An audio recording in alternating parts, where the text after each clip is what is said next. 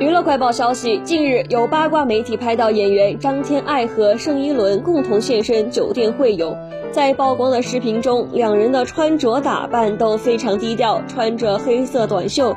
两人从车上下来后，便共同前往酒店会友，和友人相谈甚欢。在聚餐结束后，一行人共同走出门，两人告别友人后，一同去做了核酸，最后又共同返回女方所住的小区。网友们表示，二人的穿着打扮十分像情侣，这是两人自太子妃升职期后罕见的合体，一时间引来众多网友的热议。他们难道是恋爱了吗？